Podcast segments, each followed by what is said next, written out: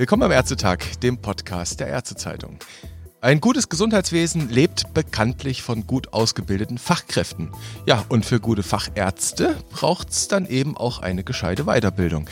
Doch um die ist es offenbar nicht immer so gut bestellt, wie es sein sollte.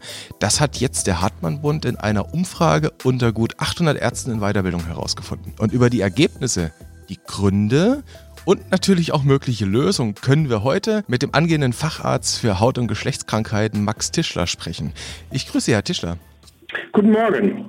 Herr Tischler, Sie absolvieren Ihre Weiterbildung in Teilzeit in einer Hautarztpraxis in Dortmund. Sie sind berufspolitisch ziemlich breit aktiv. Kammer Westfalen-Lippe kann man da nennen, da kann man die jungen Dermatologen nennen. Äh, vor allem aber, und darum geht es heute, Sie sind beim Hartmann-Bund aktiv im Leitungsgremium Assistenzärzte. Und in dieser Funktion reden wir heute über eben diese Umfrage vom Hartmann-Bund. Ich sagte es schon, 800 Kolleginnen und Kollegen von Ihnen haben sich daran beteiligt. Und wenn man sich das anschaut, das Ergebnis ziemlich ernüchternd, sage ich mal. 40 Prozent der befragten Ärzte in Weiterbildung sind mit eben dieser Weiterbildung unzufrieden. Woran liegt das? Ich glaube, genau solche Zahlen haben wir auch schon in vorherigen Umfragen immer wieder gesehen. Und äh, diese Umfrage haben wir extra herausgebracht im Kontext der neuen Musterweiterbildungsordnung, die jetzt eben ja eigentlich in jeder oder nahezu jeder Landesärztekammer umgesetzt ist. Und da hatte man sich ja schon eine bisschen bessere Perspektive, sage ich mal, erwartet der, der jungen Ärzte, auch wenn natürlich Auswirkungen der MBBO noch gar nicht in der Versorgung angekommen sind. Woran liegt das? Also ich finde es spannend. Ich selber bin ja in einer Praxis und fand das Ergebnis spannend, dass es doch eine Aufteilung zwischen äh, niedergelassener Tätigkeit und Kliniktätigkeit in der Weiterbildung gibt, dass die äh, niedergelassenen Kolleginnen und Kollegen in der Weiterbildung zufriedener sind.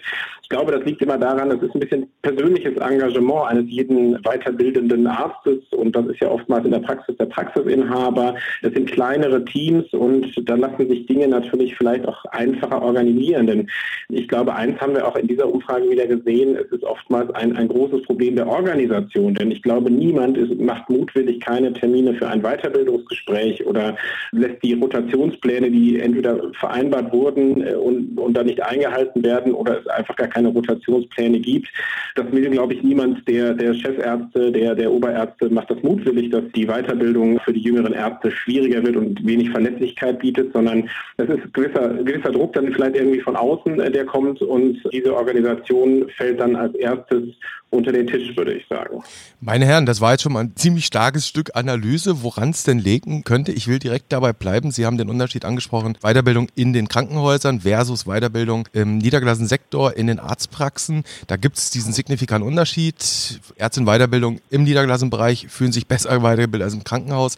Sie haben jetzt schon analytisch versucht zu überlegen, wo, woran könnte es liegen. Dann direkt mal mit einer Lösungsidee da reingegangen, Herr Tischler. Könnte man es nicht oder müsste man nicht eigentlich dann darüber nachdenken, denken, wenn wir schon Weiterbildungsermächtigungen en gros in Krankenhäusern haben, dass man die dann auch ein bisschen verbindlicher macht, dass man einfach hergeht und sagt, also ihr kriegt die natürlich, volle Weiterbildungsermächtigung für dieses jenes Fach in den Krankenhäusern, aber damit ihr die behalten könnt, damit ihr die nicht verliert, müsst ihr einen strukturierten Weiterbildungsprozess im gesamten Krankenhaus etablieren stimme ich vollkommen zu, dass, äh, dass ein strukturierter Weiterbildungsprozess erforderlich ist. Das wird ja auch immer von den Ärztekammern abgefragt, aber Papier ist geduldig und auf mhm. Papier kann viel stehen. Die Frage ist ja, und das bildet ja auch unsere Umfrage immer wieder ab und viele Umfragen, die sich auch allgemein ums Thema Weiterbildung äh, drehen, dass die Realität halt eben anders aussieht. Das wird sich nach meiner Ansicht vielleicht auch gar nicht mal mit dem E-Logbuch unbedingt ändern, weil äh, das haben wir ja auch gesehen, Kompetenzen oder die alten Richtzahlen, nach denen ich ja noch äh, meine Weiterbildung abschließen werde, mhm. die sind durchaus irgendwie ja auch flexibel da zu sehen und da gibt es wenig ähm, Kontrolle. Ich möchte aber auch gar nicht so sehr darauf hin, dass große Strukturen jetzt per se in, in monatlichen Abständen geprüft werden, sondern vielleicht ist es auch mal klug, in, in eine Richtung zu denken, wo man sagt, ähm, Train-the-Trainer-Seminare, eine, eine, Überprüfung der Weiterbildung, aber dann eben auch vor Ort in persönlicher Anwesenheit, aber dann eher so unterstützend wäre doch sehr sinnvoll. Also dass eben auch eine gewisse ja, Unterstützung von, von Ärztekammern angeboten wird, vielleicht auch nochmal intensiver, als es heutzutage möglich ist, die, die weiterbildenden Ärzte einfach zu trainieren, zu unterstützen, auch vielleicht zu zeigen, wie kann ich denn eine, eine gute Organisation neben den vielen Verpflichtungen, die die Kollegen ja auch haben, das dürfen wir nicht vergessen, ähm, aber trotzdem zu etablieren. Ich, ich stelle mich auch vollkommen auf die Seite, dass ich sage, eine gute Organisation der Weiterbildung schafft gute, gute Fachärzte, weil sie eben das alles lernen, was in der Weiterbildungsordnung für das jeweilige Fach drinsteht. Aber da gibt es sicherlich auch andere Beispiele, spezialisierte Beispiele oder einfach vielleicht auch ja, mangelnde Zeit, aber auch vielleicht mangelnde Motivation, sich da um, um ein Geschehen zu kümmern, wo man sagt, ähm, ich habe da eine Struktur, ich implementiere jetzt in meinen Alltag der Klinik eine, eine Struktur. Das sind alles Dinge, die leichter in der Praxis gehen. Das ist mir vollkommen mhm. klar. Wenn ich, wenn ich ein oder zwei Weiterbildungsassistenten in der Praxis habe, ist das viel leichter, als wenn ich 15, äh, 20 oder äh, in, in anästhesiologischen Fachabteilungen vielleicht auch mal 40 oder 50 ähm, Assistenten habe. Mhm. Aber wir sehen ja auch gerade in der Anästhesie ein sehr strukturiertes, organisiertes Fach mit festen Zeiten, festen Regelungen. So habe ich es zumindest in meiner Laufbahn bisher erlebt, dass wenn der OP an die Nachmittagsgrenze kommt, dass ganz klar ist, was läuft weiter, in welchen Notfallkonstellationen wird, äh, wird weiter operiert, dass es dort auch sehr, sehr gut mit der Weiterbildung läuft. Und das spiegelt sich ja lustigerweise und interessanterweise wieder in unserer Umfrage auch wieder. Dem hingegen so ein bisschen weniger strukturierte Fächer vielleicht wie die innere Medizin, nicht auf die Person bezogen, aber äh, ein, ein Fach wie die innere Medizin, was sehr breit ist, wo man sich auch äh, vielleicht erst, erst später in eine Richtung spezialisiert und es auch natürlich viel, viel mehr Weiterbildungsstellen gibt als vielleicht in kleineren Fächern, da funktioniert es dann nicht so gut. Also ich bin abschließend durchaus dafür zu sagen, es muss besser auch kontrolliert werden, aber wir dürfen nicht nur immer mit dem Hammer vielleicht auch draufhauen, sondern man muss dann vielleicht auf der anderen Seite auch Anreize schaffen, Tra Trainings schaffen, man mhm. muss diese, diese ja, Weiterbildungsbefugnisse vielleicht auch konsequent in regelmäßigen Abständen unterprüfen, überprüfen, mhm. das eben nicht nur auf Basis einer Aktenlage, sondern sich das wirklich anschauen. Ähm, und ich kenne immer, kann immer nur das Beispiel zitieren aus ich weiß nicht, was es war, Brandenburg, glaube ich, also irgendwo im Nordosten von Deutschland, ähm, die ein Ultraschallgerät als Ärztekammer angeschafft haben und plötzlich schossen zum einen die Besuche der Ultraschallkurse wahnsinnig in die Höhe, weil teilweise auch eben die Weiterbilder erstmal das lernen mussten, auch wenn sie vielleicht vorher immer die Richtzahl unterschrieben hatten, aber es selber im Kern gar nicht konnten. Aber dann halt eben, da es geprüft wurde und prüfungsrelevant wurde in der Basis, in der Basis dass das halt sowohl ausgebildet werden musste, als auch die, die weiterzubildenden Ärzte dann eben Kurse besuchen müssten. Ich glaube aber, die Zukunft wird sein, dass man das eben dann nicht in Kursen lernt, sondern viel schöner wäre es ja, wenn man das eben aufgrund eines guten Trainings der weiterbildenden Ärzte dann auch als weiterzubildender Arzt in der Klinik lernt und nicht in einem Extrakurs. Mhm.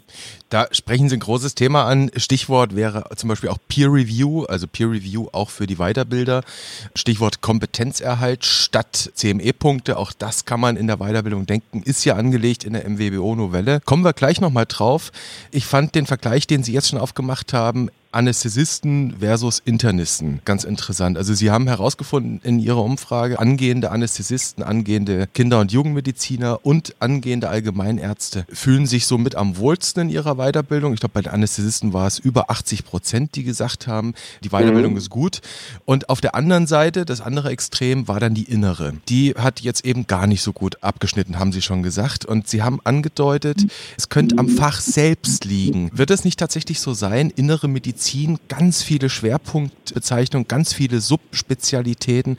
Könnte das nicht gerade auch ein Grund dafür sein? Sprich, anders gefragt, kann man die Innere eigentlich über einen Kamm scheren? Das kann man, glaube ich, nicht. Und das habe ich ja eben schon ein bisschen durchblicken lassen, dass das Fach sehr mannigfaltig ist. Viele Ärzte in Weiterbildung entwickeln sich dann auch in eine spezialisierte Richtung. Es gibt ja den, den Allgemeininternisten, so wie ich das von meinem, meinem Vater von, von mhm. vor 30 Jahren oder so kenne, den gibt es ja heutzutage nur noch als äh, langsam in Rente gehende Spezies, muss man ja wirklich sagen. Die meisten jüngeren äh, Kollegen sind alle spezialisiert ausgebildet. Ist sicherlich auch eine Herausforderung eben für diese kleineren Krankenhäuser, die die dann eben nicht Gastroenterologie, Kardiologie, äh, Nephro und Pulmo gleich mit abdecken können. Das ist sicherlich herausfordernd und es ist natürlich ein Fach. Ähm, ich selber bin weder in, in, in, der Anästhesie noch in der inneren Medizin gewesen. Ich habe einen Teil meines, meiner Weiterbildung an der Chirurgie in der Schweiz gemacht. Das habe ich immer so verglichen, mein Gott, Chirurgie, da gibt es den, der, der Knochen ist gebrochen oder er ist eben nicht gebrochen. Das ist äh, schwarz und weiß. Und die, die innere Medizin ist natürlich viel grau. Und ja. das ist natürlich etwas, was auch Zeit braucht. Ich glaube, da, da fällt es auch schwieriger, eben Kriterien zu schaffen, die schwarz und weiß sind. Und da weiß auch vielleicht der ein oder andere äh, Arzt in Weiterbildung eben noch gar nicht, wo er genau hin will und nimmt deswegen dann vielleicht seine Weiterbildung auch etwas, etwas schwammiger wahr. Und das macht es aber in dem Fach eben auch schwieriger, das zu strukturieren. Also die Herausforderungen da sind sicherlich höher, aber das ist ja per se jetzt nicht mal, per se jetzt nicht mal ein Ausschlusskriterium, dass man sagen muss, nur aus diesem Grund fühlen sich jetzt hier die ganzen jungen Ärzte in der inneren Medizin nicht so gut weitergebildet. Da muss man dran arbeiten. Also das, das kann ja nicht sein, dass man das aufs Fach schiebt und fertig, sondern mhm. da muss man eben äh, Strukturen finden, dass das funktioniert. Und da bin ich bei der, bei dem Kompetenzerwerb in der Zukunft sehr gespannt, weil eine Kompetenz aus meiner Sicht per se nicht immer ein, ein besseres schwarz-weiß Bild abgibt als eine Richtzahl, sondern vielleicht auch etwas grauer ist.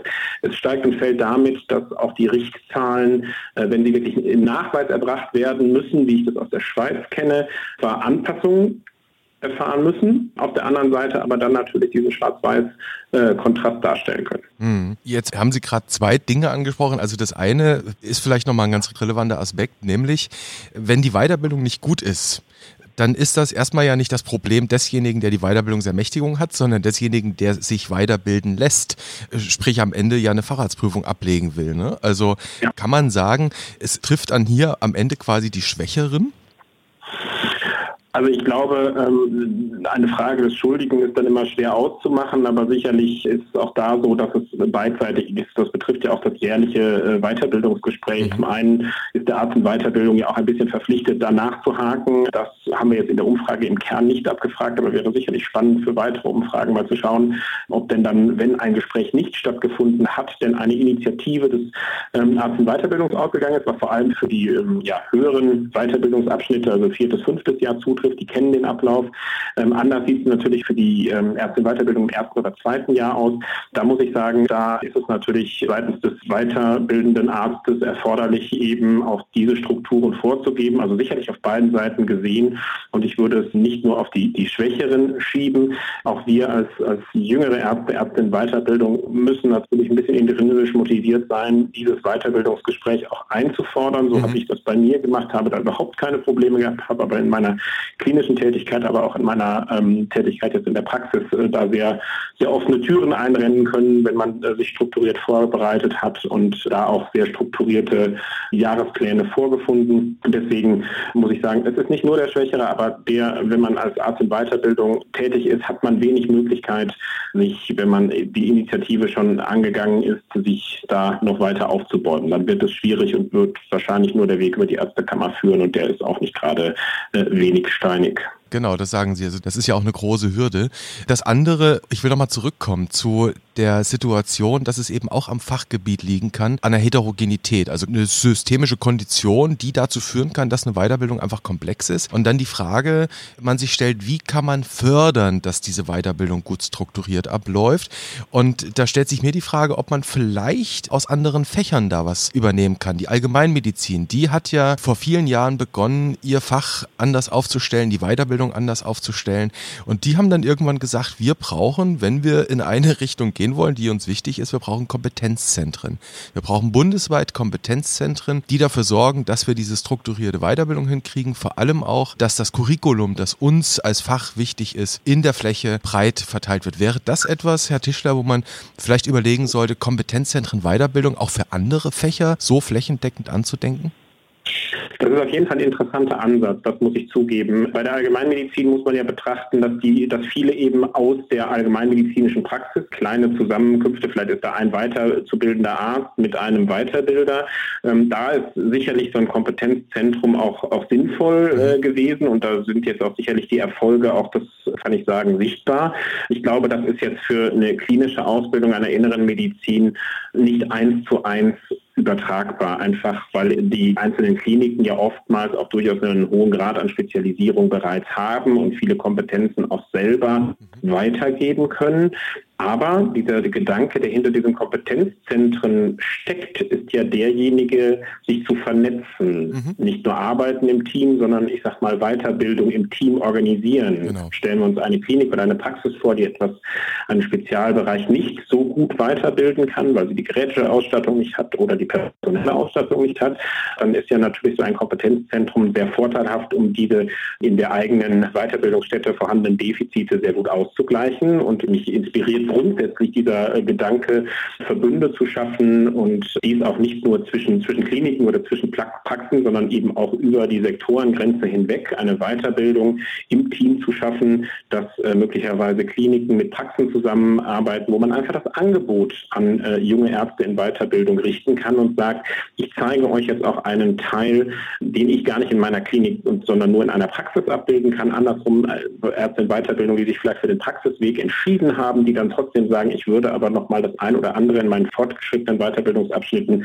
dann in der Klinik absolvieren. Ich glaube, dieses, diese, diese Verbundstruktur, dieser Teamgedanke, auch dieser mhm. intersektorale Gedanke zusätzlich, davon würden alle Fächer profitieren, nicht nur die Allgemeinmedizin, nicht nur äh, die innere Medizin, sondern es gilt sicherlich auch, auch für viele andere Fächer, die eben nicht nur klinisch, sondern klinisch und äh, in der Niederlassung erbracht werden. Also Stichwort Weiterbildungsverbünde, im Kopf behalten, sagen Sie. Eins fand ich so gegen Ende in unseres Gesprächs noch sehr interessant, nämlich der regionale Unterschied. Wenn man sich das da anschaut, in der Karte müsste man eigentlich sagen, wenn man die Weiterbildung jetzt beginnen will, ich gehe nach Niedersachsen. Ist, ist es wirklich so krass? Der Befund, den Sie da ja aufgelegt haben in dieser Umfrage, 70 Prozent der angehenden Fachärzte in Baden-Württemberg sagen, mir fehlt ein strukturiertes Weiterbildungskonzept. In Niedersachsen sind es fast genauso viele, die einfach sagen, meine Weiterbildung ist gut. Was könnte denn der Grund sein, dass es regional tatsächlich so signifikant unterschiedlich ist? Also da würde ich auf jeden Fall größere Umfragen abwarten, weil wir müssen ja aufpassen, wenn man die, die 800 Ärzte in Weiterbildung mhm. runterrechnet auf die einzelnen Bundesländer, dann könnte das durchaus äh, zu Verwerfungen führen, dass auch tendenziell natürlich unzufriedenere Ärzte vielleicht eher äh, daran teilgenommen haben. Das muss man hinterfragen, das muss man in, in einer anderen äh, Erhebung dann vielleicht nochmal detaillierter sehen. Ein Grund ist mir jetzt erstmal nicht offensichtlich. Ich selber kann über, Nieder über die Weiterbildung in, in Niedersachsen oder in Baden-Württemberg beispielsweise wenig urteilen, denn ich selber bin in Westfalen-Lippe. Da findet auch immer eine Erhebung seitens der, der Ärztekammer statt, was ich grundsätzlich erstmal sehr vorteilhaft finde und das würde ich mir für ganz Deutschland wünschen, dass eine systemische Erhebung der Weiterbildung stattfindet. Da kann man in Westfalen-Lippe darüber nachdenken, ob die nicht mittlerweile etwas ausgeweitet wird. Man hat sich für eine sehr kurze Variante auf einer Seite, es sind glaube ich acht Fragen entschieden. Ich glaube, da könnte man auch seitens des offiziellen Gremiums noch, noch deutlich ausbauen, um Defizite vielleicht etwas besser zu erkennen. Aber egal wie das hier lokal aussieht, ich würde sagen, so etwas auf die Bundesebene zu hieven, auch vielleicht seitens der Bundesärztekammer dies äh, zu initiieren, fände ich sehr, sehr sinnvoll. Und dann könnte man diese Daten vielleicht auch etwas besser werten. Mhm. Aktuell kann ich mir das zwischen Baden-Württemberg und Niedersachsen im Kern nicht erklären. Mhm.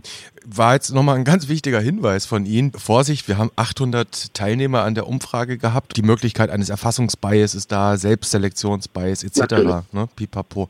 Aber auch nochmal jetzt nächster Lösungsansatz von Ihnen direkt ins Feld gebracht ist eine bundesweite systematische Weiterbildungsevaluation der Ärzte und Ärztinnen in Weiterbildung.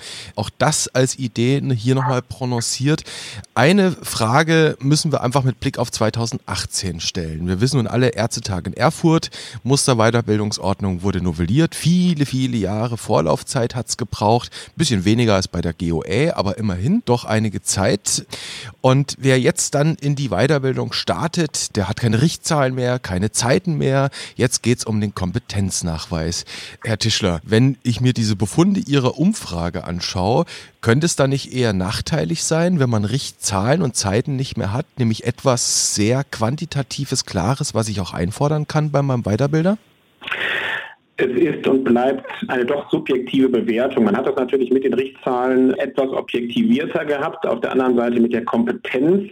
Der Gedanke hinter der Kompetenz, auch wenn das ein wenig vor meiner Zeit war, muss ich sagen, mhm. ist es so, dass ja wünschenswert. Also egal ob Richtzahl oder Kompetenz, wenn das vom weiterzubildenden Arzt und vom Weiterbilder selber fair und wirklich objektiv ausgefüllt wird und wenn Defizite das Ganze eben auch korrigiert wird im Rahmen der Weiterbildung und nicht erst zwei Wochen vor Abschluss der gesamten Weiterbildungszeit, mhm. dann ist das sicherlich sehr sinnvoll. Und da muss ich sagen, standen möglicherweise bei gewissen Untersuchungen Richtzahlen auch einfach im Wege. Das kenne ich jetzt aus meiner Weiterbildung. Da stehen Dinge manchmal in so einer Weiterbildungsordnung drin, wo ich mich frage, woher das denn kommt, zumal es dann, man darf es ja fast nicht laut sagen, aber es ist doch einfach so, gewisse Untersuchungstechniken in egal welcher Weiterbildungsstätte man abfragt, überhaupt nicht gelehrt werden. Und ich finde, mhm. wenn ich fünf oder sechs Unikliniken da abfrage, dann habe ich doch berechtigte Zweifel, ob dieses wirklich in, in der Weiterbildungsordnung drinstehen muss. Da mag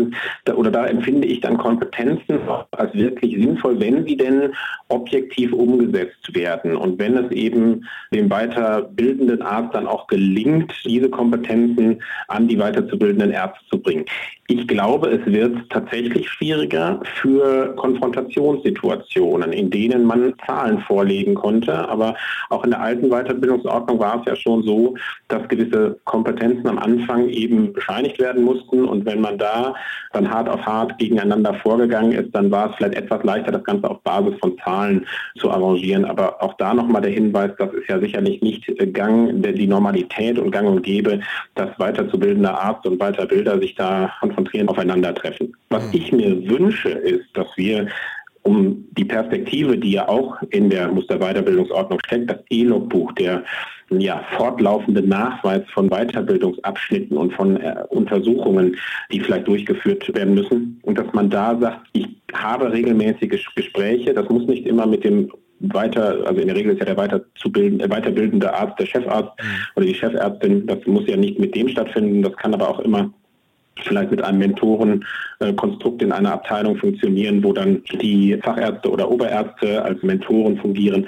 dass diese Gespräche häufiger stattfinden auf Basis eines E-Logbuchs, wo man auch mit einer großen und guten Usability mhm. einfach, also Nutzerfreundlichkeit sieht, was fehlt noch, wo sind Defizite, wo bin ich vielleicht in meinem zweiten oder dritten Weiterbildungsjahr noch nicht so weit wie der Durchschnitt. Das kann man alles heutzutage real-time erfassen, wenn man das möchte. Und diese Defizite eben frühzeitig aufzudecken, im Gespräch miteinander zu klären, was sind die Erwartungen und wie kann ich vielleicht diese Defizite auch ersetzen. Ich glaube, dann äh, gewinnen wir da auch einen Vorteil. Und was man auch sagen muss, nichtsdestotrotz der Richtzahlen haben wir ja doch gesehen, zumindest kann ich da für Westfalen-Lippe sprechen, wo ich es gesehen habe, dass doch einzelne Richtzahlen, zumindest in meinem Fachgebiet, wieder Einzug in die Weiterbildungsordnung mhm. des von Westfalen-Lippe abseits der Musterweiterbildungsordnung gefunden haben. Also so ganz wollte und konnte man sich, glaube ich, aus den genannten Gründen nicht davon verabschieden. Aber im Kern, glaube ich, wird es irgendwann auch noch mal eine Erneuerung geben müssen, wo dann wirklich auch geprüft wird, ist in jeder Weiterbildungsordnung eines jeden Faches wirklich jeder Anteil noch notwendig. Und da muss es vielleicht auch ein neues Verfahren geben, dass dies nicht von ordinarien, ähm, hochdotierten Professoren entschieden wird, die äh, in den Gremien zusammensitzen, vielleicht auch nicht auf Basis von äh, Fachgesellschaft, Berufsverbänden, sondern auf Basis der, der angebotenen Leistungen, das, was wirklich nicht abseits von Spezialkliniken oder Spezialpraxen passiert, sondern in der breiten Versorgung passiert, dass man da ein Verfahren entwickelt, dass Dinge klar werden, welche Inhalte müssen standardisiert stattfinden und in welche Richtung kann ich mich spezialisieren. Sagen wir mal, ich muss drei von zehn Spezialisierungsrichtungen machen und kann Dinge gegenseitig aufwiegen. Das wären so Ideen, die in meinem Kopf rumschwirren, aber nachdem ich natürlich jetzt am Ende auch mitbekommen habe, wie lange so eine, ein Prozess einer Musterweiterbildungsordnung, die zu novellieren, gedauert hat und wie froh alle waren, das 2018 durchgebracht zu haben in Erfurt, wo ich selber dabei war, mhm.